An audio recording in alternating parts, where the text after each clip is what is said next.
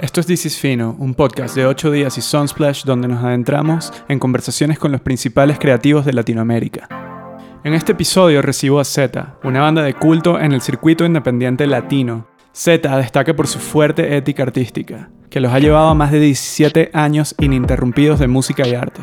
Hoy exploramos su lado humano, su filosofía y su dieta base de plantas en una conversación que no tiene desperdicio para aquellos que les gusta el do it yourself o quieren aventurarse en la carretera con sus proyectos musicales.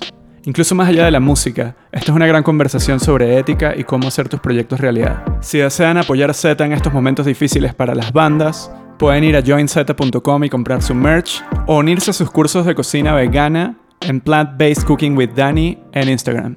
Sin más que agregar, This is Fino, episodio 2, Z. Vaya. This is Fino. Family, bienvenidos. ¿Cómo están? Hola, hola, hola, brother. hola, hola. Feliz. Gracias. Miren, chicos, tenía muchas ganas de hablar con ustedes. Tenemos un rato sin hablar. Eh, yo creo que hoy vamos a cubrir varios temas que no necesariamente todos son relacionados a la música directamente. Me gusta como pensar en la idea de, de nosotros como personas y, y todo lo que nos inspira. Y ojalá esta conversación sea súper útil para quien sea que la vea y le deje también pedazos valiosos de información. Eh, y bueno, nada formal, ¿no? Aquí podemos hablar relajado.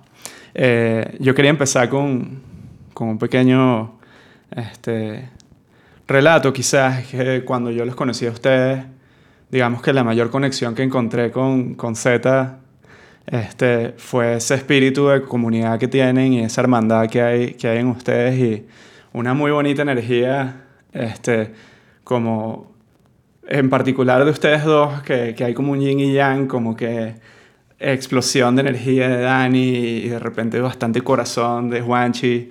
Este, y es algo muy bonito que se me hace como muy especial de ustedes y, y quería empezar como pues preguntándoles a ustedes este, cómo se sienten hoy como, como grupo después de tanto camino recorrido y, y bueno, que nos echen un poquito el cuento de qué es Z para los que no los conocen. ¿Vas tú o yo?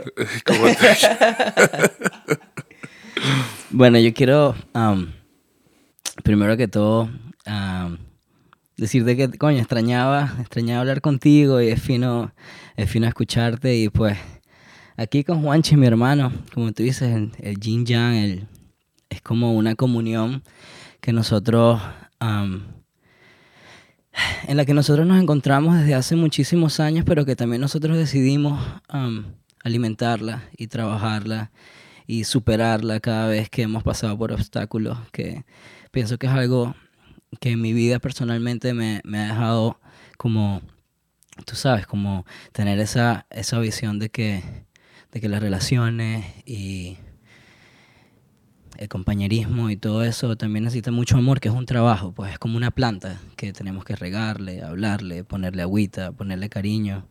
Y pues ese es Juanchi, es mi hermano de la vida con el que hago todo, todo, o sea, personal, profesionalmente, ¿sabes? Como, como bueno, así mismo. Un, un- Y eso se siente, soulmate. se siente en el, en el trabajo y en la energía que proyecta Z. A pesar de que es un grupo que, siempre ha tenido un sonido bien fuerte, este, se siente también ese amor y ese cariño, ¿saben? Y eso, es algo muy bonito que no necesariamente todas las bandas transmiten. Sí, yo pienso que, que aparte de todo, eso hace que, no, que de verdad aprovechemos cada segundo, ¿sabes? Como que el tiempo que estamos juntos es valioso para ambos, indiferentemente de que estemos haciendo música o no, tú sabes. Entonces es como poder llevar eso mismo a la música es, es una ventaja enorme. Pero que tú sabes que no funcionaría sin eso, pues más o menos. Exacto. Es que es el, es la- el pegamento que une el proyecto realmente, yo creo. Esa energía, ese respeto mutuo, ese amor que hay detrás de todo lo que hacen y lo que permite la longevidad del proyecto también, porque es un proyecto que tiene muchos años y todos los que hemos tenido bandas sabemos que eso es como un matrimonio. Es, es complejo, Sí, hay que pasar sí. por miles de etapas, ¿no? Sí, totalmente, pues, y, a- y aprender cómo a, a, a trabajar el uno con el otro, porque tampoco es como que todo lo que hacemos, o sea, todo, todo lo que hacemos nos buscamos la manera de, de, de, de- nosotros nos, nos autocriticamos a nosotros mismos muchísimo y del uno al otro somos muy duros. ¿Sabes? Y a veces yo le digo a Juancho una vaina y he dicho, no, mira, no sé qué vaina. O él me dice una vaina, mira, tengo esto así. ¡Oh! ¿Sabes? Y sie- siempre hay como ese feedback así, pero entre nosotros dos hemos, hemos como encontrado la, la, la, la- el balance porque tomamos cada crítica como un gesto de amor, ¿sabes? Como esto viene, es desde, desde las ganas de hacerlo mejor. Y yo creo que ese es También que hay algo, hay una cosa clave que la autocrítica no es siempre mala. Cuando hacemos algo bueno, los primeros que están ahí, el uno para el otro, somos nosotros, pues, ¿sabes? Como que... Y no solamente con la banda, sino con otros aspectos de la vida. Es como siempre, siempre que la vaina se pone jodida, el que le da ánimo al otro es, es esta, esta otra parte de, de mí, tú sabes. Claro. Y es que la amistad y, y, digamos, este compromiso, eh, digamos, que tienen como, como amigos y, y que han construido tantas cosas juntos, no solo es para las buenas, también es para las malas, también es para decirse las cosas fuertes, es para crecer en conjunto. Totalmente, Claro, totalmente. claro. Pero siempre desde, partiendo como, como tú dices, pues desde el amor, desde, desde la admiración, desde... Hay, hay, hay, una, hay una cantidad de mm, aspectos que, que vienen desde la vulnerabilidad de cada uno, tú sabes. Y, y- y- y la capacidad de ser vulnerable el uno con el otro, que eso es, esa es la parte más, yo pienso que más delicada de todo, ¿sabes? Poder escuchar, escuchar más allá de, de, de- de- de lo del frente, tú sabes, sino Claro. saber, bueno, si esto, esta información viene desde esta fuente, eh, es para mí verdadera, tú sabes, algo así. Claro. Y como que no hay duda porque hemos pasado tantas cosas y tantos años que, que ambos reconocemos que hay una verdad más allá, que no es como, bueno, si esta persona me está diciendo esto, no me, está, no me lo está diciendo por mi mal, tú sabes, ni de vaina. Y es, y es poder confiar en eso y lanzarse ahí. Claro. Es que esa vulnerabilidad genera confianza y genera, genera una conexión súper fina. Yo les quería preguntar, digamos, trascendiendo un poco este, este aspecto, este, ¿cómo, cómo, cómo, se conocieron y cómo comenzaron en la música de manera así más o menos rápida? O sea, un poquito el trayecto de, de- de algunas etapas de- de su, de su relación como amigos y de, de Z este, hasta el punto en el que están ahorita. Bueno, primero éramos a- a- amigos antes de empezar a tocar por un rato, ¿no? Compartíamos obviamente gustos en la música, siempre, pero, pero era como, bueno, o sea, éramos panas, pues, y Daniel tocaba con, unos, con algunas, algunas otras personas y yo tocaba con otras personas, ¿Qué edad tenían? Nada, bro, como Yo 12, tendría como 13. 11, 12 años yo y Juanchi un par de años más. Ok. Jóvenes, pues, chamitos, de colegio. Sí, sí, sí. Infantes. Exacto. Eh, y, y fue como que un día fue como, coño, nosotros somos tan amigos y no hemos hecho nada juntos, o sea, musicalmente, pues, qué raro. Entonces lo intentamos y fue como que te bola, tú sabes, tal Claro. cual, pues. Y, y yo creo que también fue una realización para, para empezar a hacer vainas de nosotros y no vainas de otra gente, tú sabes, como que fue como que, ah, mierda. Tenemos estas ideas, queremos explorar este tipo de vaina. Sí, porque antes yo por lo menos tocaba como lo más, lo más, eh, digamos, el proyecto más sólido al que perteneciera, como una banda de versiones y tocaba bajo con una gente mucho mayor que yo, que nada que ver, ¿sabes? Y a Daniel también le tocó así, pues. Claro. Es que es difícil. O sea, la gente no, quizás, ahorita que, que mucha gente se lanza como, como solista porque es puro de más fácil, etc. O sea, en la época de las bandas, en- más o menos en la generación que venimos nosotros, lo difícil que es encontrar esa comunión con gente que piensa igual que tú, que tenga el mismo compromiso, que, que de verdad este, tenga unas referencias similares, etcétera, en un país como el, país del que venimos, etcétera, es peludo. Sumamente sea, jodido, sí. Es súper peludo, ¿sabes? Es como una vez en la vida te topas con una, ¿sabes? Con esa chispa. O, o pocas Sí. veces en la vida tienes esa oportunidad de, de hacer esa comunión y que sea algo duradero. Y que los factores sean. Que, que permitan esa vaina. Por ejemplo, las familias de nosotros se, se unieron. Tú sabes, se volvió una sola familia. La familia de otros panas con los que tocábamos no. No estaban dispuestos a esa vaina y, y eventualmente esos panas no estuvieron más. Tú Claro. sabes.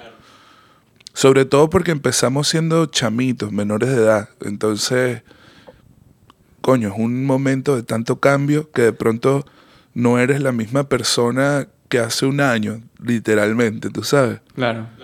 De pronto terminas el colegio y tienes que asumir una vida o qué sé yo. Entonces, eso, eso es... eso y hay expectativas también de parte de las familias, etcétera. Totalmente, totalmente. Y la, familia se tuvieron que involucrar también, hermanos mayores, porque imagínate, ya cuando nosotros dijimos, bueno, dale, vamos a hacer música juntos, y empezamos a hacer música juntos, y empezamos a tocar, y entonces empezamos a tocar en la ciudad, después fuera de la ciudad, pero ahí yo tenía que sí, 14, 15 años, y teníamos que viajar a Caracas, a otras ciudades, y era como que, bueno, mira, ¿Con quién mándale, a quien, quien no sabe, era como que no, que nos vamos a tocar en Caracas, vamos a tocar en Valencia, era como que, bueno, este, sabes, nos mandaban, así que si nos mandaba el hermano mayor de Juanchi, que era, era como nuestro, nos, nos pusieron, bueno, este va a ser su manager, pero es que éramos muy peladitos. Claro. Tú sabes que, que es jodido y que la gente nunca va realmente a imaginarse qué tan jodido es salir de la carretera de Oriente a Caracas manejando por primera vez.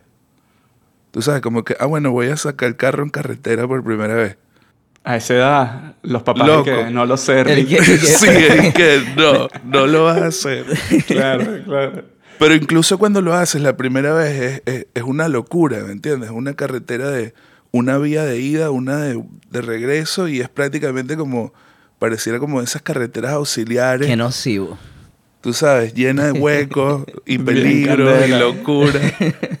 Claro. En un país muy incierto todo, no es y que, ay, te accidentaste, ¿sabes? Como, coño, Sí. hay una serie de complejidades. y que nosotros eh, somos esa banda que siempre ha querido estar afuera, tú sabes, por ahí, viendo, experimentando. Entonces, coño, era como, bueno, vamos a hacer un tour como las bandas que nos gustan. Vamos a hacer esos tours así tipo Fugazi, vaina, Black Flag. Tú sabes, una vaina que no existía. Pues. En Venezuela es muy difícil hacer eso, o sea... No, y en todas partes yo pienso, bro, es existe, como- claro. es una locura, ¿me entiendes? Plantearse eso de voy a vivir en el, ca- en el, en el, en el- en el camino. Fue una vaina muy... Era una vaina contra todas las... las- Contra todo pronóstico, ¿no? Contra Sí. todo pronóstico. sí. Eh, Y eso es algo muy bonito que creo que han podido hacer porque a este punto, después de tantos años juntos, este, ¿cuántos años tienen juntos ya? Como banda, Sí. este, en febrero ahorita cumplimos... ¿Cuándo cumplimos este año? 16, 17, 17 Eso, años. ya son casi 17 dos décadas. Siete años, porque la, sí, Ya desde- casi desde- mayor de edad el Desde el proyecto. 2003, wow. Entonces, o sea, es algo que el proyecto desde ese entonces hasta ahora ha viajado a toda Latinoamérica, Estados Unidos, etcétera. Han logrado hacer esas listas de tour que parecen de Fugazi o Black Flag. este, Sí, sí. Y, y han podido vivir la experiencia de estar en el camino y es, un, es muy bonito ver que, sí, que ese era el sueño y se ha ejecutado, pues y eso habla también de un compromiso y un amor por lo que están haciendo tremendo, porque también todos los que estamos en la música sabemos el sacrificio que conlleva vivir ese estilo de vida. Este, y un, algo muy bonito que tiene Z es que siempre ha sido súper verdadero y puro en cuanto a su ejecución, siempre ha hecho las cosas a la manera en que les parece este, más adecuado, etc. Hay como toda una filosofía detrás de eso. Sí, Claro. yo creo que, que también que a nosotros nos mueve mucho la ética. Antes era, yo creo que por el, por el estilo de música y lo que veíamos ah, y que lo que nos gustaba, era como mucho más político quizás, Ujú. pero ya luego eso se convirtió como en algo ético, como que existe eh, en este proyecto, cada paso se cuida mucho eh, la ética de, de por qué se está dando ese paso, qué se está haciendo. Eh, todo, todo tiene un- una vaina grande detrás, tú sabes.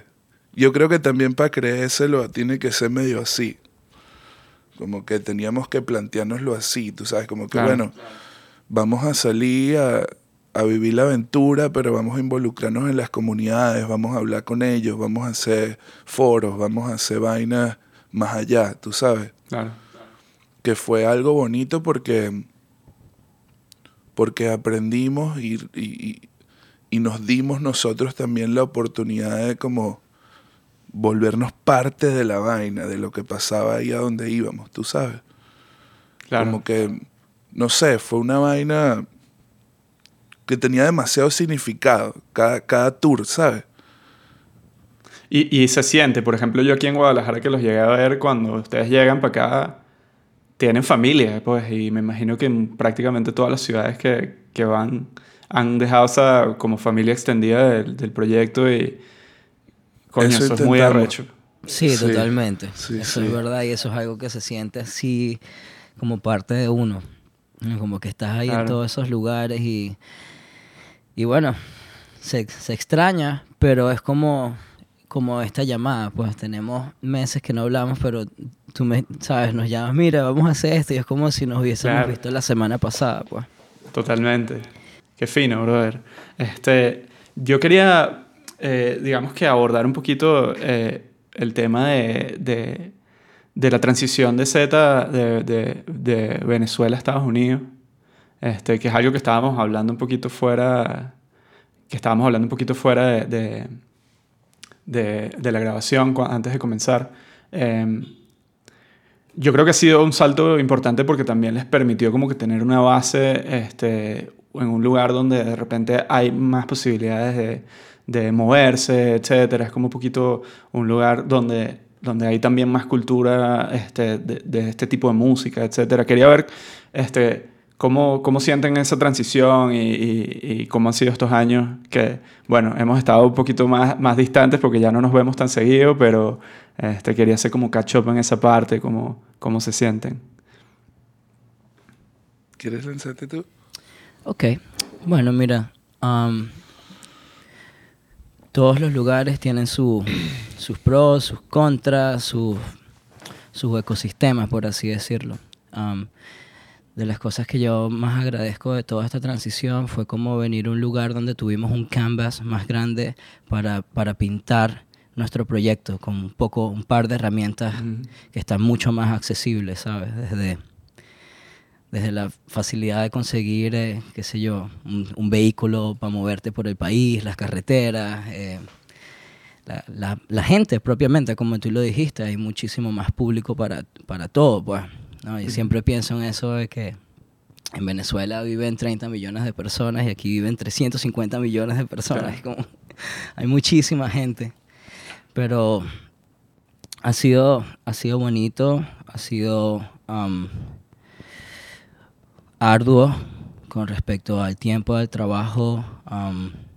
le hemos puesto muchísimo porque cuando nos encontramos todos acá, sí fue algo que nos sentamos y dijimos, bueno, mira, estamos aquí, mm, no nos desconcentremos, vamos a dedicarnos en, en de pana a hacerlo, pues vamos a Claro. dedicarnos a, a esto full time job, sabes, como sea.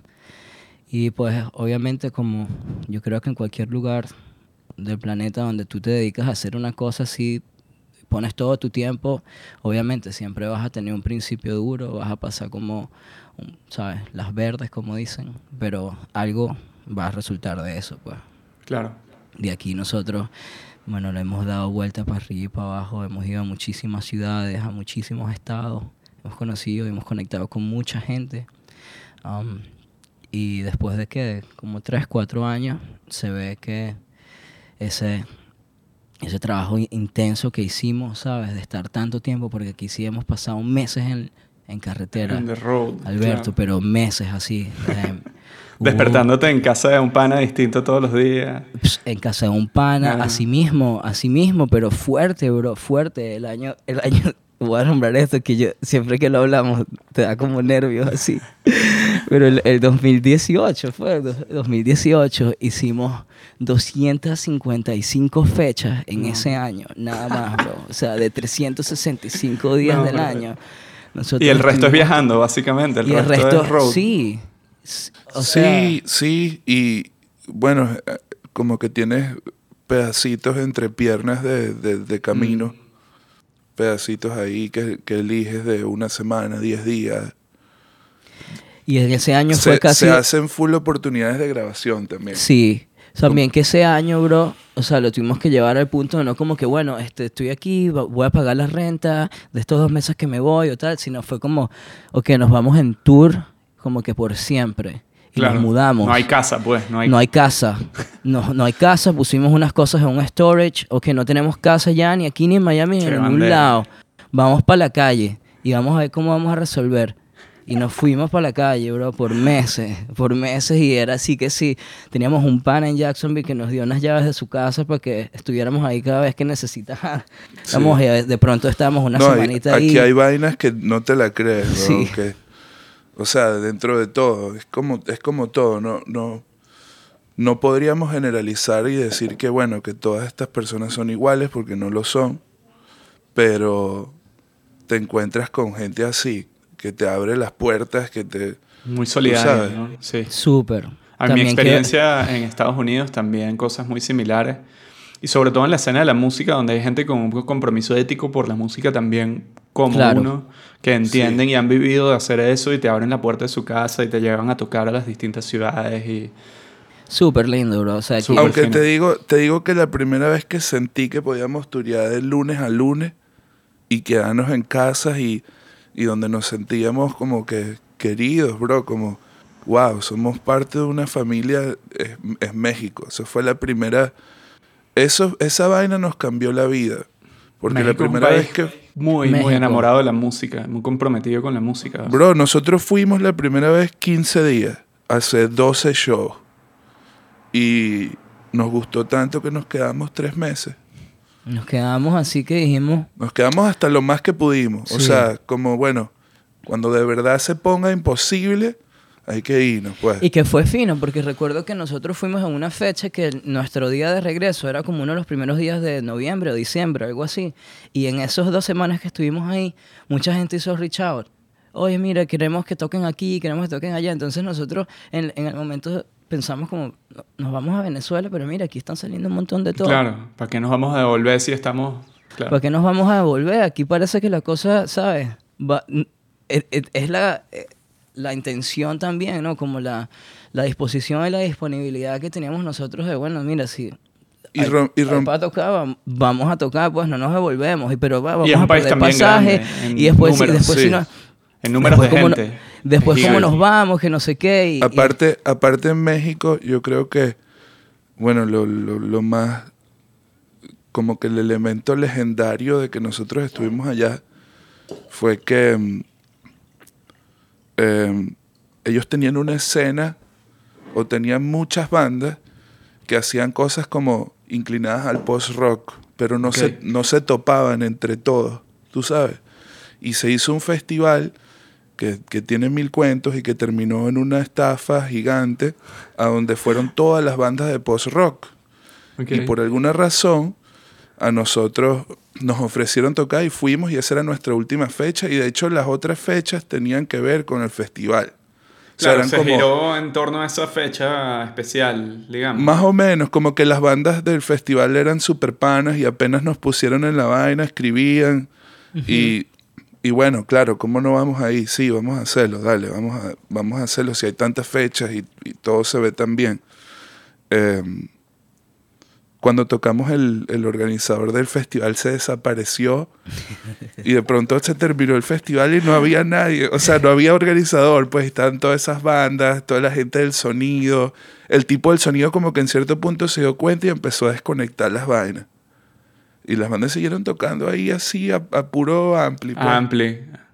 Como Una un ensayo, locura. pues. y que era un una lugar, vaina era- rara. Era un espacio grande. Pero habían bandas de todo el país de ese tipo de música. Había un, gen- había un gentío, era una, era una Entonces después de eso, Eso, nosotros... eso fue en DF. No, eso fue. Eso fue en Tepoztlán. Tepo- En Tepoztlán. Tepo- Te- Sí, pero era Estado de México. pues. Claro, claro, está cerca. Digamos que la gente se llega desde el DF, Sí, Claro. pero había gente de, toda, de todo el de país. toda la Entonces, claro. eh, después de eso, yo me atrevería a decir que quizás, no, no, no sé si la primera vez, pero quizás una de las primeras veces en mucho tiempo que, que una banda decidió como que, bueno, vamos a turear por todas las ciudades del interior, ¿me entiendes? Entonces nosotros... yo me acuerdo, tocaron en Colima, en lugares que no son grandes, pues, en, en estados chiquitos. Bro, nosotros hemos tocado en Matamoros, en Reynosa, en vainas que, que la gente no va. O sea, que, que nos han pasado cosas también Y- con y panas aprendimos por mexicanos. qué. Sí. No, Aprendimos porque. a nosotros, o sea, nosotros pasamos por situaciones que panas de allá No dijeron, yo, sí, como que yo pensé que ya, pues, que esto era el final, pues, ¿sabes? Nos pararon narcos, nos, nos pasaron Claro. mil vainas, bro. Claro. Tú sabes, o llegas de pronto a tocar a un sitio y el que está haciendo la fecha es, es el hijo así del capo más capo de la vaina, ¿me entiendes? Y te, y te quedas en medio de una situación que, que en tu vida has lidiado con una vaina así, ¿me entiendes? Claro. Sí, Entonces- Eso es Latinoamérica. bro. O sea, Así mismo, es- así mismo. Es la historia del, del punk latino, pues, básicamente. Así mismo, así mismo. Y bueno, nada, o sea, eso, eso abrió como mucho, mucho camino, yo pienso, para la escena de ese momento de ese tipo de música. Y fue bonito, fue como que, wow, qué, qué honor pertenecer a este principio de esto, tú sabes. Claro.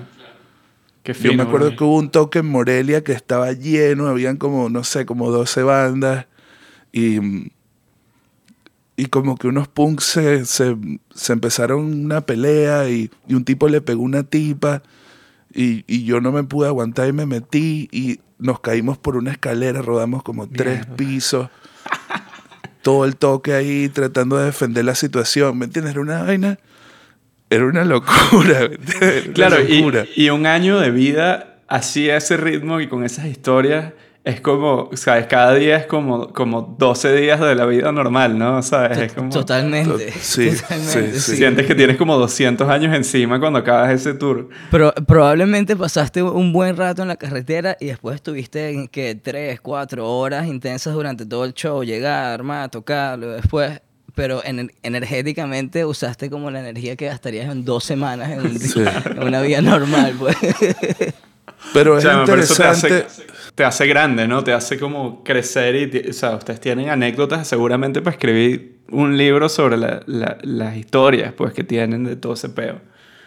Ups, una saga. Una saga. Yo pienso, hay algo, hay algo en lo que pienso recurrentemente, que hay una magia en, en cuando tú te vas de tour por más de un mes, ¿no? Ahí, ahí pasa algo, porque como que diariamente tú estás enviando pues una cantidad de energía que la gente recibe y hace un feedback y, y- y todo eso crea como, como una como una vaina, ¿me entiendes? Se empieza a mover una Sí, vaina. un tema y- energético.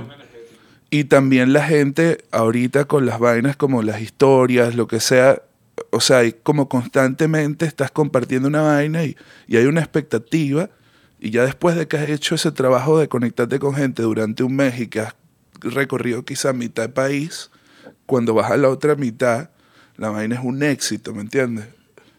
A, a diferencia de de pronto salí, bueno, salí una semana aquí y a final de año salgo una semana para el otro lado, porque como no hay un, un momento previo, no es lo mismo, tú sabes, no se, no se levanta ese humo Claro. de una no hay un estado de de flow en el...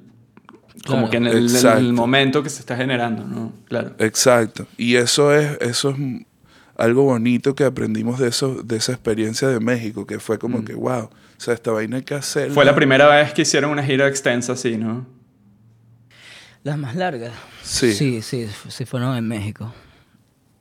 Porque recuerdo que en Argentina también nos íbamos así por dos meses, pero... Tocabas los fines de semana una, una vez. Sí. Claro, claro. Era más con más tiempos libres. y- No, y, y te digo, la gente cuando contactabas como un sellito así, más o menos, eh, ¿sabes? Como un sello así de, de punk, pero que estaba, que tenía más, más confiabilidad de las personas, digamos, que era como que, bueno, hacen de pronto los shows de las bandas gringas, tú sabes, o de las bandas que vienen de otros lados. Ujú. Y los tipos te agarraban y que no, pero aquí cuando vienen las bandas tocan un solo toque y tiene que ser... Es como, el Como- tema de exclusividad y tal. que no Ajá. pueden- claro, claro. Y, y- pero no te dan nada, tú sabes, solo una exclusividad, pero no hay pago, no hay... Entonces es como, wow, como yo me autosustento así, porque yo no ahorro y, y- y me voy de viaje en el verano, ¿me entiendes? Mm. Para mí Claro, esto es una trabajo. vaina de... Sí. No, y era una vaina como de que me fui en mi casa con una mochila. Tengo que ver cómo llegar al otro sitio, ¿sabes? Claro. Entonces, eh, eso siempre era un tema en Sudamérica. A diferencia de México, que era que, sí, güey, toquen otra vez aquí, güey, toquen las mismas canciones. Tú sabes, todo era algo como... Wow, eso, eso, sí, eso, eso es muy fino. A mí, a mí, a mí siempre me ha parecido que México tiene, tiene una fuerza y una magia demasiado increíble, ¿sabes? Recuerdo ese tipo de shows así en México que nosotros tocábamos, Alberto, una hora y media.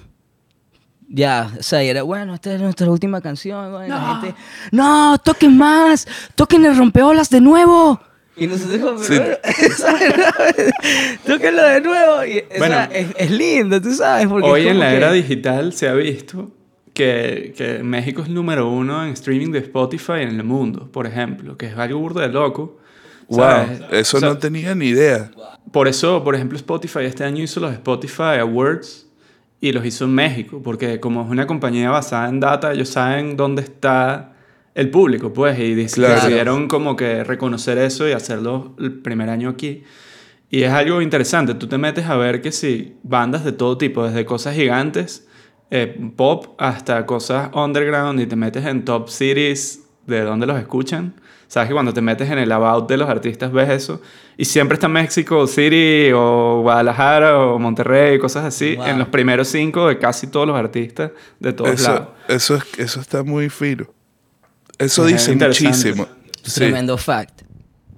Es- eh, y, y digo, eso ustedes lo vivieron en el en, en la calle, pues, en la, en la gira, ¿sabes? Y, o sea, no es una cosa simplemente de la que la gente consume música grabada, la gente también va a los shows, es un país con muchísimos festivales de todo tipo, a todos los No, niveles. y- y sabes que hay Muchísima cultura gente. también de...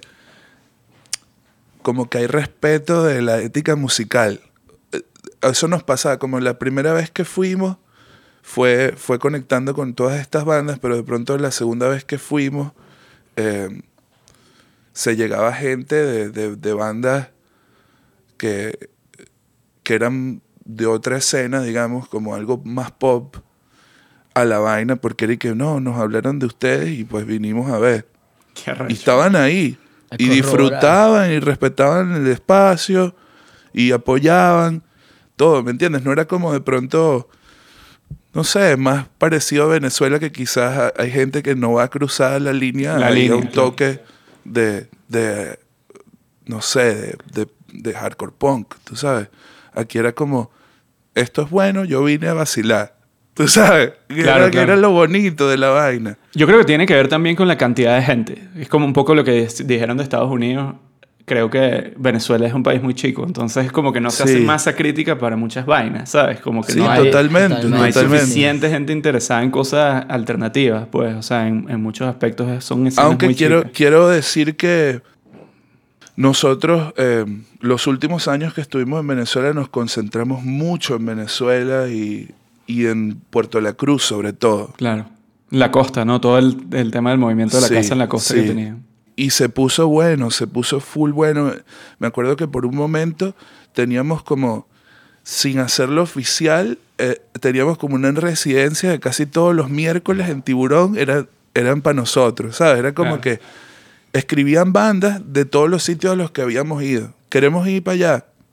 Entonces nosotros, bueno, pensábamos, en ninguna otra ciudad vamos a poder hacer que gente salga un miércoles. Claro. Entonces empezamos por aquí, hacemos miércoles, qué sé yo, jueves en Caracas, eh, viernes en Valencia y así sucesivamente. Y se volvió una vaina y Claro, todos yo- los miércoles Yo hacíamos vaina. No sé si ustedes recuerdan eso. Yo estaba tocando en Puerto en un festival que estaban haciendo en la playa ahí en, en un centro comercial que estaba abandonado. Este, creo que era el Caribbean Mall o algo así se llama. Sí, sí, Este, sí. Y um, un festival grandísimo de electrónica que, que, que se hizo como medio espontáneamente, pero fue mucha gente. Y yo estaba tocando ahí y eh, durante ese momento que yo estaba allá, eh, ustedes estaban haciendo un festival en un club este, que era como todo un festival do it yourself donde tocaron varias bandas, DJs, había como peque- una pequeña expo de arte, etc. Y eso habla mucho del tema como organización, o sea, como, como de una escena que, que se estaba construyendo allá y que creo que al día de hoy también la música venezolana está saliendo ahorita muchas cosas de allá, este, no necesariamente de, de punk y, y rock, No, etcétera, yo lo sino sé, de otros Pero géneros. sí en la ciudad. Sí, de la exacto, ciudad. y- está y, ahorita creo que dando la pauta en Venezuela en cuanto a sonido y cosas nuevas. Sí, totalmente. yo pienso que también eh, esos festivales que nosotros hacíamos, esa gente que iba, que eran chamines, están ahora en esos otros movimientos como quizás más electrónicos o más, más bailables. Pienso también que la música se ha abierto tanto que ya medio que el género no El importa. género no o sea, importa. Eso es arrechísimo. A mí me parece que eso es algo que la música necesitaba en verdad. Totalmente. Sí, yo pienso también eso. Y estamos como consiguiendo la balanza también. Nosotros como, digamos, como comunidad musical, eh, todo el mundo está como ahí balanceándose, como que, wow, o sea, puedo, puedo quizás apreciar esto desde otro punto de vista, no solamente como sonoro, lo puedo apreciar quizás estético o como el concepto de la vaina. Eh, no sé, yo siento que ahora la vaina es otro peo, pero la mayoría de esos chamos iban a, los, a, la- a las vainas que nosotros hacíamos. Y al final es como que en, en- en Venezuela pasa mucho eso, que, que como hay tan, tan... O sea, las escenas alternativas son... Todo el mundo es alternativo, digamos. Todo, o sea, como que todo, todo se toca Sí, de alguna forma. sí. ¿Sabes? El chamo del hip hop, el chamo de la electrónica, el chamo del rock, el chamo del punk. Todo el mundo está más o menos... Son primos. Son primos, pues. Al final todo el Sí, mundo está sí, haciendo sí. la misma batalla. Totalmente, totalmente. Y yo, yo me acuerdo que nosotros en particular nos, nos, por un tiempo nos ligamos mucho a un colectivo que había como de hip hop y reggae, que era de otro peo, que era como más de, de, de- de Puerto La Cruz ciudad, ¿no? Porque nosotros somos lechería, que es suburbio, que es súper... eh, eh, nosotros estábamos muy privilegiados, tú sabes, por, así decirlo, pues, en el sitio en el que vivíamos, el estilo de vida que teníamos, pero, pero nos, nos pudimos como eh, fusionar con gente de otras comunidades y hacer vainas y traerlos hacia nuestra ciudad también, que fue bonito. Y, y había este colectivo Son Zion de reggae y rap y hacíamos vainas todo el tiempo, pero era una locura, o sea, era una vaina, ahí no había de verdad prejuicio, ahí había cualquier tipo de música, que esa era la nota del festival que nosotros hacíamos. Claro, Y- que fue como resultado también de involucrarnos tanto con, la, con, con esas comunidades, pues. Y Claro. hacíamos un festival en la Escuela de Arte de Barcelona. Ajá, empezamos a hacer toques en la mañana, así a las 10 de la mañana, en un colegio. Y tú sabes que fue fino, que recuerdo que yo estaba ahí, yo estaba estudiando um, serigrafía y escultura en esa escuela. Y un día um, me, llama la directora de la, de la institución y me dice que, bueno, Daniel, ¿y tú cuándo, cuándo pretendes empezar a hacer toques de Z aquí? Necesitamos conciertos. Y yo así Claro. como, ¿what? O sea, se entendió que? Z era un ente que estaba generando cultura en la ciudad, pues, y eso es muy, muy bonito, creo. O sea, Eso siempre fue- eso fue lindo, sí. Y fue como que, ¿what? Y también que bueno, Say no more. lo mismo de, nosotros quizás estar, eh, tener una posición como más privilegiada en ese momento, en el sentido de que en Venezuela ninguno pagaba renta, no teníamos ni Claro. idea de qué era esa vaina, ¿me entiendes? Claro, que cuando te vas para otro lado entiendes que, bueno, tienes que trabajar el doble porque tienes que mantener tu arte al mismo tiempo que tienes que mantener una renta, una vaina. Tienes que, Sí, es- tienes es que producir non-stop, pues.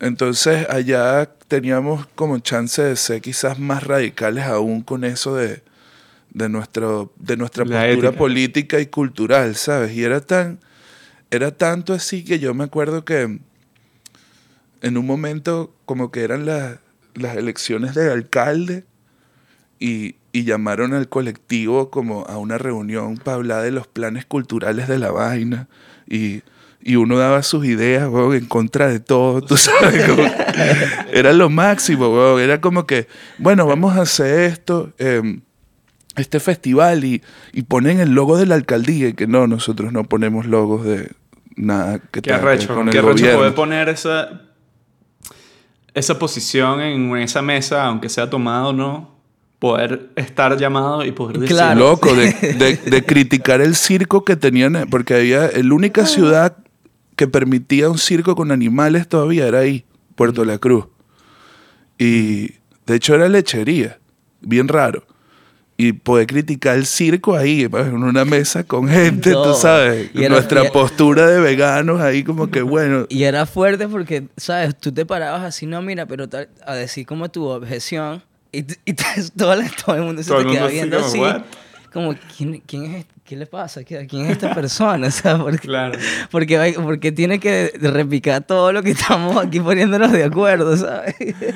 Miren, chicos, este, coño, yo quería este, avanzar un pelo porque creo que también acaban de tocar un tema que, que es eh, interesante, que es el tema de su postura este, como, como veganos, que sé que tienen muchos años, además de que son tremendos chefs, en particular Dani, se da durísimo.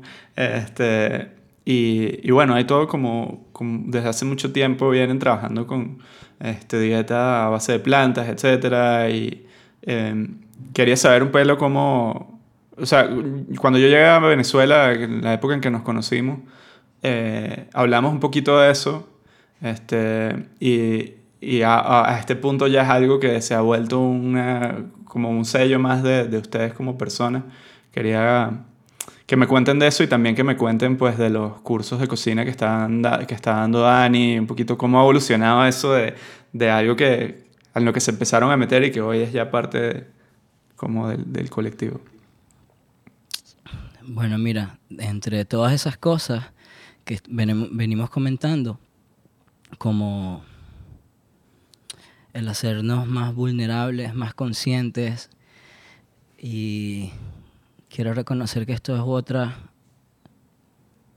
como una rama gigante que también aprendimos de todas esas prácticas éticas que nos encontramos en la carretera cuando empezamos a viajar y a conocer gente que, que, que basaba su alimentación, am, como dijiste, en plantas, pues.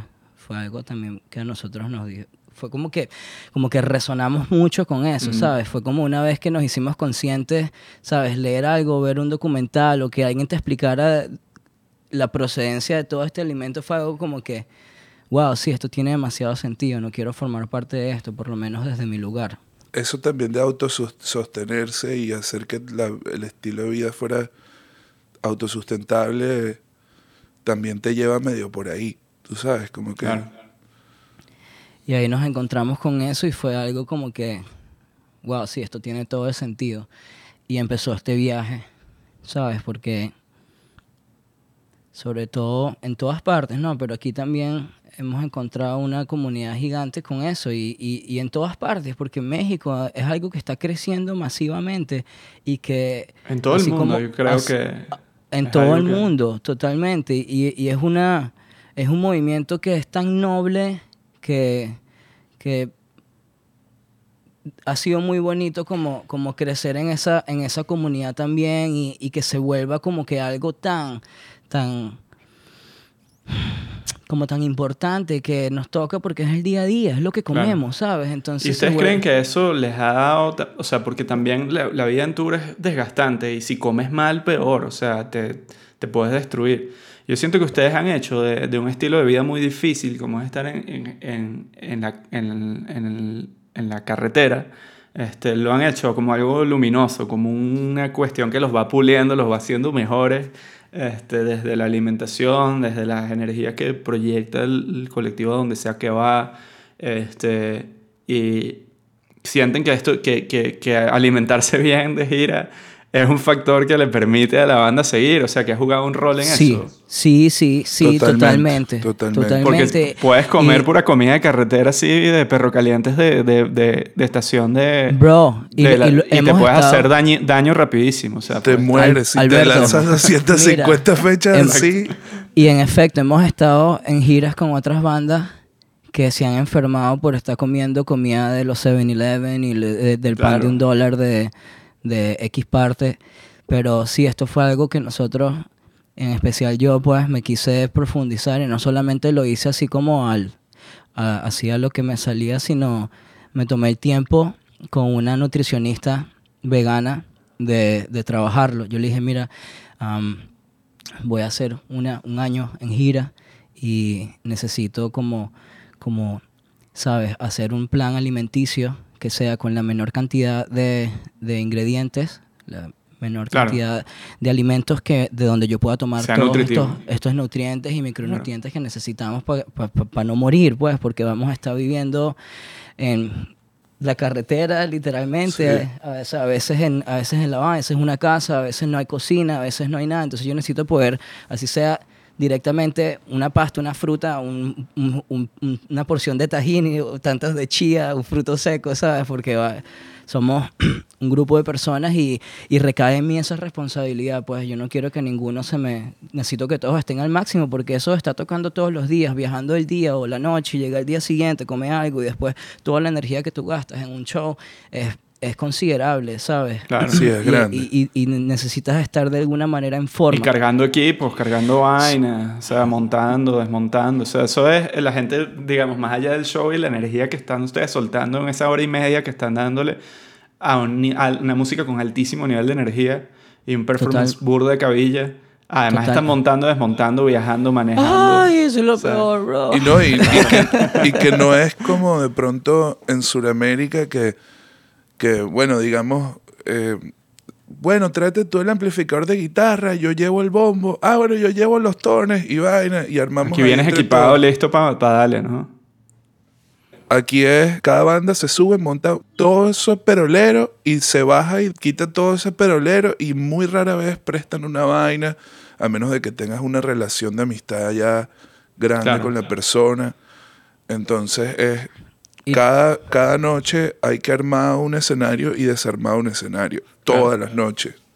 Y eso es algo muy romántico quizás de- de- del tema de tener una banda que, que, coño, la música, o sea, este, digamos que, que hoy en día hay muchísima gente con formatos más chiquitos, ¿no? Con Sí. vainas de una sola persona con pocos equipos y tal, precisamente por, por el tema de lo difícil que es mover una banda, Sí, pero también eso le da más un carácter aún más especial el tema de tener una banda porque es una relación, un compromiso verdaderamente grande con, con ese montaje, con, esa, con ese colectivo, con esa vaina que quieres mostrar que requiere todo ese esfuerzo para que suceda. Totalmente, totalmente. Y aparte que la escena local sigue siendo muy, muy así, muy de, de sonido amateur, de que tú llegas y el PA son dos monitores y dale pues. Entonces Claro. si tú no tienes tu propio sonido que, que, que marque una pauta, es difícil que te escuchen, literalmente. Claro, que suene Tú como tú sabes. quieres que suene y que se muestre todos esos años que le has puesto de, de trabajo a esa vaina, ¿no? Exactamente. Claro, exactamente. es que el tema de DIY es que puede ser que, o sea, tú tengas un rigor con la vaina, puede ser que otra persona lo haga mucho más despreocupado y le sepa mierda y toca con el pie que hay y ya. Este, ya es como un pedo de, o sea, hay de Sí, todo, ¿no? Sí, totalmente. Sí, hay, y hay gente que quizás con ese montaje le sirve mucho su sonido. Hay vainas lo-fi, hay vainas que Claro. son así, hay vainas Que sacan el son- máximo de esos, de esos pocos recursos que hay, ¿no? Claro, Sí. claro, claro. Y Es es, parte de la totalmente válido. Y yo creo que nosotros vivimos eso. Eh, yo no tuve un amplificador con tubos nunca en mi vida hasta hace poco aquí. Mm. ¿sabes? Nunca fui dueño de un amplificador con tubos. Yo no sabía lo que era cambiarle los tubos a un amplificador, quizás. ¿Me entiendes? Y, y vainas así. O sea, nosotros vivimos el punk, por así decirlo. Y, y quizás ahora, ahora lo complejo del montaje es que hemos decidido irnos por una rama musical diferente que tiene una cantidad de estaciones de percusión. Nosotros Mm. actualmente montamos al menos unas cuatro o cinco estaciones diferentes de percusión en el, en el escenario. Y eso es una vaina que, ¿sabes? Mete tambor, mete vaina, mete paral, mete esto. Es, es un montón. Es pues. una logística grande, ¿sabes? Claro. Pero medio que ya la gente lo sabe, los, Sí. los promotores lo saben. Ya, ya la banda se ha establecido como la banda que llega con eso y ellos saben, pues. Sí, Sí, sí, sí. ya- no, ya- y hay una, hay una logística previa también ahí Claro. de booking. Eh, Claro. Mira, este, este es el... Este es el rider. es- sí, Sí, esto es más o todo- menos... todo- quizás todo no tanto lo que pedimos, sino lo que llevamos, para que ellos sepan. Entonces, estén vamos a de entrar cómo con esto. Sí. Ajá, vamos a entrar con estas cosas ahí en este espacio, más o menos para que sepan y, y no haya peo porque siempre... Siempre hay que, ah, cu- ¿cuántas, cuántas congas y vainas. Sí, Pero- exactamente. Miren, chicos, hay algo que acaban de mencionar precisamente por todo el tema de la estación de percusión que quería tocar, que es que yo creo que ha habido una evolución musical súper interesante en, en, en ustedes.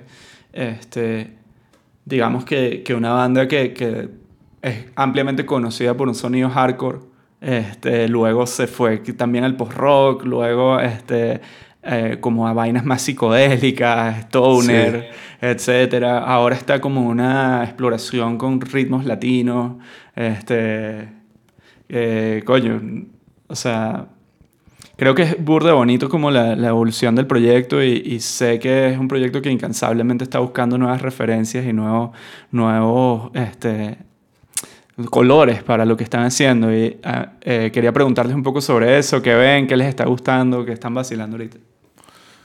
Sabes que hay, hay todo un tema existencial detrás de, de esos cambios que hacemos en el que siempre nos planteamos si cambiar el nombre de la vaina y casar a Z con un sonido.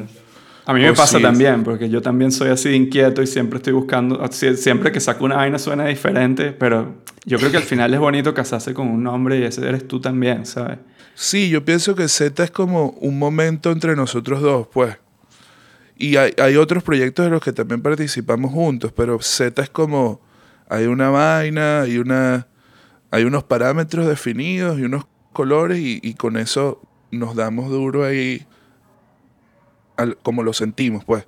Y siempre como full honesto. También antes sonaba más pesado porque estábamos en un ambiente con un gentío, eh, teníamos una sala de, de- de- de ensayo nuestra. Esa, esa bulla era posible en nuestra vida diariamente y ahora es quizás otra vaina. Entonces se ha vuelto mucho más honesto, como que se ha quitado capas la cebolla y ha quedado como el, El corazón. el corazón, sí, como que bueno, esta es nuestra identidad, esto es lo que nos hace vibrar, esto es lo que yo más escucho ahorita. Ese tipo de vainas ahora son más importantes que, que como que bueno, este es el sonido de nosotros, ¿no? Como es más como, bueno, ¿cuál es el momento en el que vivo ahorita? Quiero poner eso en máxima honestidad, lo que sea que esté haciendo ahorita, ¿no? Algo así, pues como Claro. Siento que, que también la, la música que hacemos hoy en día, obviamente se ha visto se ha visto bastante afectada por lo que nosotros hemos vivido en los últimos años, el tema de migrar, estar en un sitio, extrañar muchísimo lugares que, que por una u otra razón no se Mm. pueden visitar o que simplemente ya no existen. Y, y en la música eso se, se ve reflejado. Claro. ¿sabes? Am, ha, sido, ha sido como que una manera de, de sacar eso que, que extrañamos, que ya no tenemos Mm. a la mano, Claro. y, y así es como está sonando. Pero entonces, yo por lo menos ahorita, algo que, que no me pasaba en, años quizás, hay canciones que estamos haciendo y que yo las uso netamente como, como medicina. A veces me siento de una forma y escucho mi propia canción y como que me calma porque eso, pues, eh, eh, estamos trabajando y estamos sonando de una manera que no necesariamente tiene que ser así como, como que ya no hay tanto esa... Obviamente la música tiene mucha pasión y tiene, y tiene psicodelia y tiene todo, pero hemos podido llegar a unos momentos de a unos momentos musicales que de verdad, de verdad yo los encuentro como muy sanadores. Claro. Y en estos momentos tan, tan jodidos que estamos viviendo a nivel mundial, eso lo encuentro full, full necesario, pues. Porque, Claro. porque es, es muy incierto todo lo que estamos viviendo, es muy como, como que se, se siente como que no sabes realmente qué es lo que va a pasar mañana, ¿sabes? Ahora, Claro. ahora que dices eso, yo pienso que, que también con Z es como que nosotros plasmamos los momentos así en los que uno se siente como más iluminado. Si la vaina no es así, la descartamos. Tú sabes, eso sí ha pasado siempre. No lo había pensado nunca de esa manera, pero lo veo así, como que siempre es la cremita, tú sabes, como que Claro. cuando di lo mejor de mí, Claro. tú sabes, incluso líricamente, hay, hay ideas que, Mm. que están más allá de lo que nosotros somos a diario, tú sabes. Hay vainas Claro, que... es que, es que uno como artista también traduce cosas, vibraciones, energías, cosas que, que uno de alguna... Yo a veces siento que uno es como una antena, ¿no? Como que uno también claro. está tratando de canalizar cosas que Tú están ahí y Así siento que mismo. es muy bonito esa intención de tratar de, a través del craft que, suyo, que es hacer música, este, bueno, una de las cosas que hacen muy bien, poder tener ese compromiso de darle a la gente ese, ese chorro de glándula pineal que, que, Sí, Claro. totalmente. este, y no sé, ustedes son fans de, de los Bad Brains, Claro. por Sí. supuesto, ¿no? O sea, es como Sí. algo que tiene que estar en el ADN de Z. Digo, o sea, encuentro, encuentro similitudes en el sentido de que es, es una banda que es ampliamente reconocida por el tema del PMA, el Positive eh, eh, Mental Mental, Attitude. Attitude, y, y también el veganismo y otras cosas que creo que Z ha adoptado y también Digo, es lindo que a nuestra escala y a nuestra realidad en Venezuela exista Z, ¿saben? Eh, y, y en Latinoamérica. Este, y seguramente hay otras bandas también increíbles con, con, con misiones similares, pero me siento muy orgulloso y, coño, muy complacido de ser su pana y de haber compartido con ustedes y de haber estado allí en, en ese camino y, y por eso en parte también quería hablar. Este es nuestro segundo podcast, pero este, eran de las primeras personas con las que quería tocar base. Gracias. sí. Alberto. Eso, eso que dices es muy lindo, muy lindo la reafirmación y, y todo ese cariño porque, coño, esa vaina nos nutre. De eso vivimos, yo creo, como de esa complicidad. La complicidad para nosotros es todo, tú sabes. Hablar chiquitico con alguien, vamos a hacer esto así, tal. Eso es lo todo para Yo nosotros. recuerdo una vez que estuve en Puerto tocando y me quedé, me quedé en su casa y estaban ensayando todos los días a las 7 de la mañana. Wow. Este, y hicimos unas comilonas y este, Esa es, el, esa es la época en la que asumimos la vaina así, estilo Dragon Ball. Yo siento que ahí fue como el salto más alto que hemos dado musicalmente. Ensayar a esa hora. Esa- eso fue, y era, Ensayábamos dos días, dos veces al día. Ensayábamos a las 6, 7 de la mañana y después ensayábamos a las 6 de la tarde. Y comparábamos cómo era hacer música cuando estábamos como en pleno, ¿sabes? Nos despertábamos, íbamos directamente a tocar y cómo nos veíamos afectados por todo el estrés del día y cómo sonaba la música al final, Al del, final día, del día, Después claro. de haber hecho todas cualquier, las actividades que cada quien tenía que cumplir con su rutina. Para eso es un experimento tan valioso y creo que para los músicos que están escuchando esto y que de repente están comprometidos ahorita con lanzarse al 100%, es ustedes han recorrido camino que tienen información que es útil para la gente. Y hablar de este tipo de vainas a veces es subestimado, pero es demasiado importante. sí. Estoy seguro sí, que sí. alguien que está escuchando esto va a decir, sabes que voy a empezar a hacer música temprano. Voy a- También, también es, es, es, es jodido, ¿sabes? A veces es como, a veces hay amigos que, que de pronto son tan amigos que uno se toma el atrevimiento de, de, de, de ir ahí a sugerir una vaina que no le han pedido a uno. Qué vaina tan, tan, tan de Puerto La Cruz. Tú sabes, nosotros... Coño, mira, yo te voy a decir cómo hacer esto. y que yo no te pedí No nunca tu opinión, tú sabes. Pero hay amigos que uno quiere tanto y uno quizás le sugiere como, bueno, dale un poquito más aquí, lánzale más aquí. Y de pronto es como, coño, pero porque ustedes hablan con, con, con, con una totalidad, o sea, como que si Claro. ustedes conocen qué es lo que va a pasar y es como, coño, no es por, no es por arrogancia, nunca sería por arrogancia, es como, es, es porque... es por experiencia, más bien. Es porque ¿no? las hemos comido duras, Claro. ¿me entiendes? Y, y para evitarte 17 años de, de, de, de darle jodido, mejoras esta Claro. ch- este shortcut, pues, tú sabes. Este Por ahí dicen que nadie aprende con experiencia ajena, pues también esa es la no, vaina. no, no, no, totalmente, Uno- totalmente. Definitivamente. Uno lo que puede hacer es, digamos, compartir y, y, por ejemplo, el que haya llegado hasta aquí en esta conversación es porque de verdad quiere escuchar la vaina.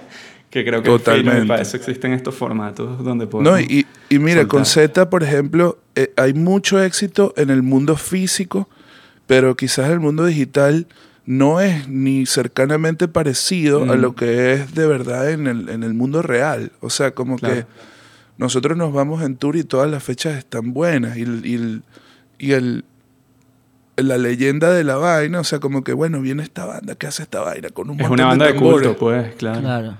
Pero de pronto tú vas ahí al Spotify y la vaina es y que mil seguidores y vaina. Tú sabes, no, Sí, no claro. importa, pues, es como una vaina. También, como tú dices, eso de la leyenda, ¿sabes? Se ha vuelto como una vaina para verla en vivo. Y la gente Claro. dice, no, ¿sabes? Este disco está bestial, pero... También eso es el- parte el- de la el- magia el- del proyecto. El, que- pedo es en vivo. pues. Eso pasa ¿Sabes? mucho, yo creo que lo estaba hablando hace poco con Rodrigo González, que es el, el cantante de Vinilo Versus. Él ahorita está trabajando en distribución digital en Believe, que es una de las distribuidoras más grandes del mundo de, de música en digital, pues. Son de estas agregadoras que pichan la música Spotify, etc. Y hablábamos, weón, de que Venezuela, en particular bandas que tienen una trayectoria súper grande en Venezuela, no están propiamente representadas eh, en Spotify, empezando porque Spotify no existe en nuestro En país. Venezuela, sí. Entonces, eh, hay una disparidad en cuanto a la existencia y la trayectoria de muchas bandas que no le puedes explicar a un editor de Spotify, no lo entienden. Es como, Claro. pero mira, aquí su data dice que tienen mil seguidores, pero ustedes, marico, tienen mil discos, mil millones de giras y fans Sí. reales, ¿sabes? Y es algo que es algo que, que creo que es interesante este, decir en una era en la que principalmente la música se está consumiendo de forma digital. Este, existen otras otras realidades y, y creo que los venezolanos este, tenemos que buscar como, o estamos buscando todos de alguna forma u otra en ese tipo de plataformas abrirnos caminos que de repente no están tan fáciles como en otros lugares. Pues. Sí, claro. Tiene total sentido. No tenía. Nunca lo había visto de esa manera. Esto es un insight enorme. Y sí, o sea, es lógico, pues, que para nosotros las vainas eh, de la modernidad llegan un poquito, un poquito tarde. Sí, exacto. Eh, eh, funciona un pelo distinto, ¿no? Por, por las condiciones de donde venimos. Pero eso también nos da un sabor y una magia y una vaina, ¿sabes? Creo que... Sí, yo pienso que el hecho todo de que la vaina caras. sea boca a boca también es mágico, ¿me entiendes? Claro. Porque es burde más es puro, más especial, más duradero que, Sí, que una sí. vaina que te y la ahí gente por el que se, algoritmo. la gente que se llega a los toques es gente que sí que mira mi amigo me dijo que que si no venía o sea que la vaina me iba a cambiar la vida yo trabajé hoy todo el día estoy mamado yo vivo a una hora pero Qué, pero bueno, qué vine, bonito. pues. ¿no? Qué bonito, ¿no? Eso es lo que uno aspira cuando uno hace música en realidad, ¿no? Ese tipo de totalmente totalmente Sí. Yo creo que es más duradero y más puro que, que quizás una conexión que por una sugerencia de un algoritmo que de repente es un poquito, yo siempre lo digo, es como ahora pescamos con red en vez de pescar con caña, ¿sabes? En el sentido de que la vaina llega este, en unas cantidades inmensas que ya la cantidad de data que la gente tiene hace que las cosas sean más desechables. Este, Sí, y- sí, y claro. Entonces creo que una conexión de alguien que llega, llega en, ese- en esa forma este, eh, como más pura y más directa es algo muy bonito, ¿saben? Como que tiene un valor agregado valor. totalmente sí sí sí es menos desechable, pues es algo más que la gente va a recordar. Miren, muchachos, bueno, yo creo que hemos cubierto muchísimas cosas. Me encantaría hablar mucho más. Este, yo creo que nos debemos una segunda conversación. Pero bueno, vamos a pasar a, las, a las preguntas. Voy a ir buscando aquí algunas preguntas. Este, nada más, primero les quería preguntar, ¿qué están escuchando ustedes ahorita? Mira, es ambiguo es- es bastante, sí, es bastante... Nada, nada muy bueno. profundo, así en general, tal vaina, tal vaina. Para dejarle referencias a la gente que, que esté interesada en buscar Mira. por ahí Te- cosas te- nuevas. de pronto te va a sonar un pelo loco, pero hay ciertas vainas ahí. Hay ciertas combinaciones en la música que escuchamos ahorita. Hay mucha percusión, obviamente. Hay mucho, muchos sonidos de, de- de- de- de viento metal, viento madera, con percusión, vainas que suenan mucho de tierra, mucho ese tipo de vainas están full presentes, ciertas texturas en las canciones, eh, algunos modos tonales que, que también nos llaman la atención, que nos vuelven locos, entonces de pronto, de pronto estamos escuchando una, una intérprete hindú con una música de el Michael Affair atrás o una vaina de una película, o, o sea, y- o de pronto una canción de Miles Davis de, de, de los 60. Hay, hay vainas, o sea, es muy raro, es muy- Claro. va- pasa por, muchos, por muchas vainas, pero hay cosas que lo unen. Hay ciertas cosas que unen esas intenciones, tú sabes. No sé, eso es más o menos... eh, Esa curiosidad no de- se detiene, ¿no? A medida que uno Yo- avanza en la música y que se hace más grande, también, coño, empieza a recoger más influencias en el camino y... Totalmente, también, también am, a mí me pasa mucho eso, pues que escucho una música así como lo que te está diciendo Juanchi y también escucho full música de gente que, que he conocido estos últimos años, que me gusta mucho, que he tenido el chance de compartir o tocar en vivo o, o llegar a ellos de una, razón, de una forma u otra, que me parece súper lindo porque me encuentro apoyando a, a gente así como, como realmente, pues como está escuchando una canción tuya y mostrarle tu vaina así a, a pana, porque así como te decía Juanchi, se vuelve tan fino cuando tener eso como que escucha, escucha esta canción de este pana así, que tú se lo pasas a otro amigo. Es como que a veces encuentra, se encuentra más fino cuando, cuando a ti un pana te, te recomienda una banda que cuando simplemente la, la- la escuchaste por La ahí. porque encontraste te- por ahí random. Porque te, da- te da Claro. como, un, como una especie de compromiso, así más como con tu pana. Así, Una Por ejemplo, conexión, Juanchi- pues. Al final Juanchi la a mí música siempre me está, gente. Juanchi a mí siempre me está pasando y que, mira esta vaina, mira esto, y buscamos, oh, mira, ¿sabes? Y Como que sí. es, es fino, ¿sabes? También, también compartimos como ese gusto por, por las películas y las vainas. Mm. Entonces nos compartimos de todo, ¿no? o sea, como no solamente música, sino No solamente estamos, música. estamos ahí, que mira esto, mira esta vaina. Libros, vainas, claro, Sí. artículos, cosas, ¿no? Y de cosas así que, que estén ahorita actuales sonando de Latinoamérica, ah, hemos encontrado un montón de música de Chile que nos gusta muchísimo. Este, como una banda, una orquesta que se llama Newen Afrobeat. Está buenísimo. Ah, a mí me gustó muchísimo la música de Nicolás Yar. Claro. Am, Bárbaro. también, y me gusta aún más ah, Nicola Cruz. Mm. Pero él, es, ecua- él- él es ecuatoriano, ecuatoriano y francés. Soy fan Ah, de Nicola Cruz. A, a mí me encanta. Me, impresionante, me encanta sí. Nicola Cruz. Y estoy Ojalá ahí. lo ese, podamos tener aquí en el podcast pronto. ese, ese es de lo que más así lo he seguido y visto. ¿De dónde, ¿Quién es esta persona? ¿De dónde salió? Y tal. Uf, Hay todo un movimiento de música latina, electrónica, este, me- brother, muy escucha, escucha esta vaina. Cuando en y ese que, y tour que que, yo hice... trasciende también lo, lo electrónico, porque tiene unos sonidos. Sí, Mira, de en, cosas en ese tour, en ese, en ese tour que yo hice con Williamcito, que nos fuimos por toda la columna vertebral de Latinoamérica Sí, se tocando. fueron por Sudamérica, ¿no? Pa' En. Ecuador, bro, en Ecuador encontré mucho eso. Encontré gente que lo llamaba como postcolonial, postcolonial bass. Y yo, ¿qué, qué es esto? Y tal. Y entonces, como música electrónica, pero hecha tomando todos los recursos de, de Claro. música indígena. Y tiene De- que ver también con el ayahuasca, el, el resu- resurgimiento del ayahuasca y todo eso. También creo que toda esa escena tiene mucha influencia también de ese sonido que, que lo Sí. llaman en, en la tradición chamánica como música medicina. Me encanta.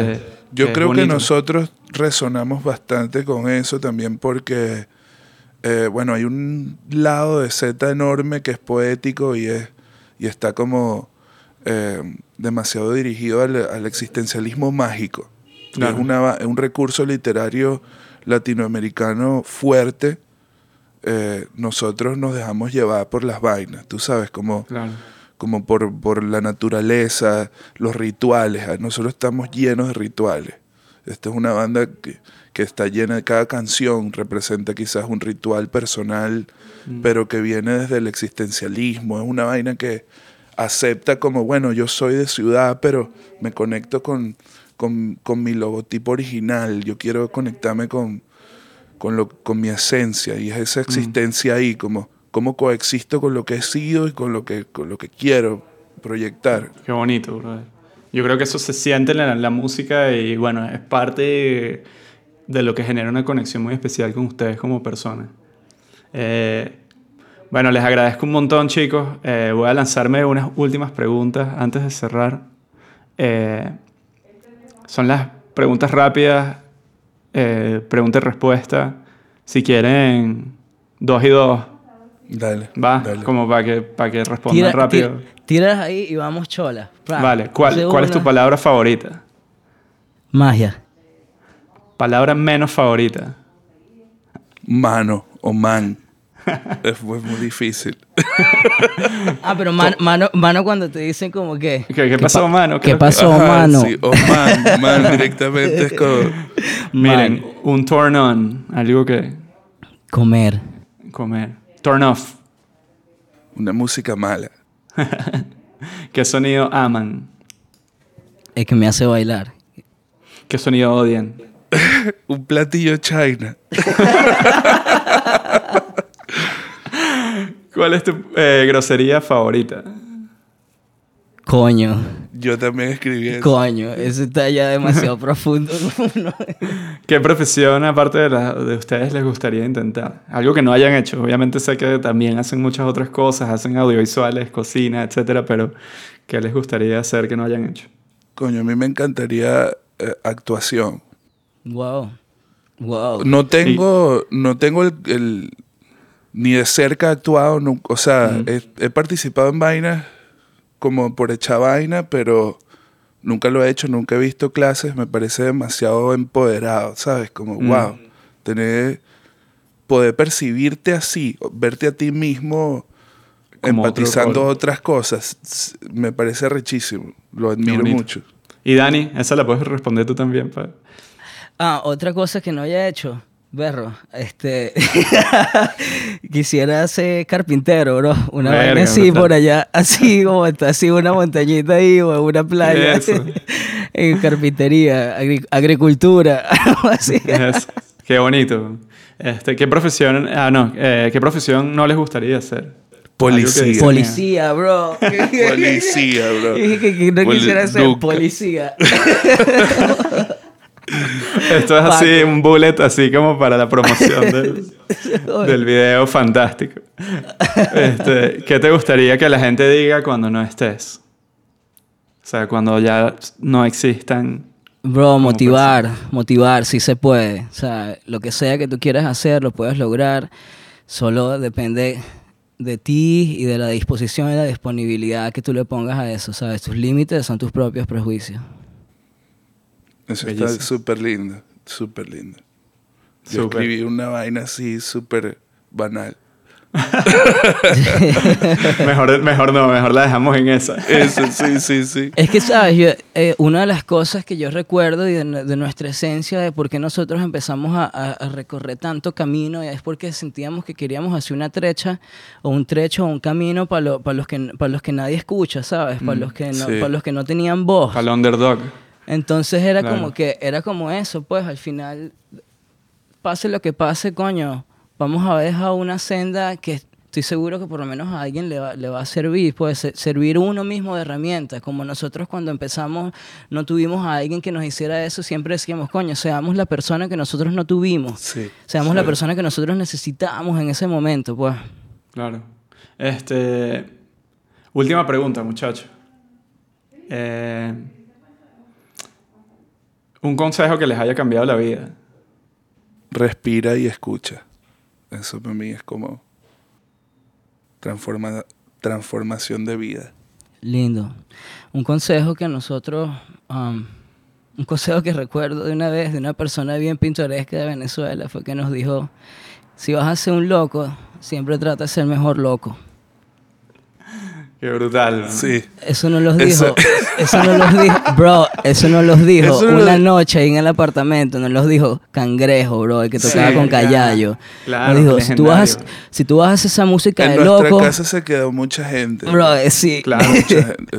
Claro, claro. Así, marico, te quedaste hablando así toda una noche, así, el pan así ahí, ¿sabes? Es como, él es como un carácter, bro, es muy fino. Entonces el bicho está así que, mira, esa música que ustedes hacen, se tienen que entender que eso es una música de loco. Y yo lo que les recomiendo es que si tú vas a ser loco, pana, procura ser el mejor loco, y ya. Bueno, eso es una joya que nos deja con un pedazo de enseñanza muy bonito y muy importante a todos los locos como nosotros. Totalmente. Este, coño, muchachos, los quiero muchísimo. Estoy súper agradecido de que se hayan tomado el tiempo de, de No, compartir toda esta info con, ti, conmigo y con la gente que, que escucha esto. Eh, y espero que volvamos a conversar pronto. Les agradezco un montón y bueno, este, mientras los fieles de las naciones siembran el miedo al despojo. Ay, bro, viene mucho tambor, viene mucha percusión por ahí. Sí, est- estamos emocionados ya. eh, nos pican las manos por compartir las vainas nuevas. ¿no? Es, es- es algo bonito lo que se o sea, más allá de, de, ¿sabes? Las pérdidas que se han tenido en esta am, cuarentena y por toda esta situación, sobre todo la, no las materiales, sino las, las personas que se, han, que se han ido, yo siento que también hay que am, ver la parte artísticamente para, para músicos y para todo tipo de, de, de ar- artistas o personas que, que se, como se dedican a esto, ha sido la oportunidad de, de, de hacer un viaje más, ¿sabes? Como no se puede viajar ahorita para ningún lado, es como que lo importante es que es viajar hacia adentro Sí, y reencontrarte contigo mismo y Y muchas cosas han cambiado, ¿no? O sea, como Re- que la, eh, hay muchas enseñanzas y muchas cosas que la gente se ha dado cuenta en este momento que probablemente no vuelvan a como eran antes porque la gente ha descubierto cosas Eso es lo más importante, Totalmente. Alberto. Lo más importante es que el cambio ya ocurrió Exacto. y no hay vuelta atrás, brother. O sea, eso no existe. Es, esa vaina, esa Mano. vaina ya... Esa vaina ya se, ya se sabe y eso, eso es como lo más satisfactorio de todo esto, es que no hay vuelta atrás. El cambio llegó y, ¿sabes? O te sumas, o te, como dicen, o te, o te, o te montas o te encaramas, pues. O, o, o entiendes la vaina o te haces consciente de todas estas cosas, realidades, situaciones que vienen ocurriendo desde hace muchos años que ya no van a pasar más porque Claro. hay mucha gente que, nos, que está ahí para que no pasen de nuevo, pues, Claro. ¿sabes? Así que eso es lo que tenemos que seguir trabajando y construyéndonos y de, de, de, de con- ¿cómo sería? De, con- De, de construir. de construirnos, ¿sabes? Y construirnos de nuevo y, y Desaprender. desaprender, desaprender mu- todas esas vainas que ahorita no... De eso se trata mucho, ¿no? De desaprender en general. Este, así como se trata de aprender también de desaprender, ¿no? Sí, Totalmente. sí, sí. Qué bonito. y siempre chamo. desde el agradecimiento, tú sabes, como que bueno, hay que agradecer también llegar a esos puntos, indiferentemente de lo jodido que haya sido, tú sabes. Como no quedarse ahí como con, con el mal sabor, sino decir, bueno, agradezco esta oportunidad de aprendizaje y para adelante, pues. Bueno, señores y señores, Z en This is Fino, 8 días, Sunsplash. Fino. Muchas gracias, bro. Fue muy fino.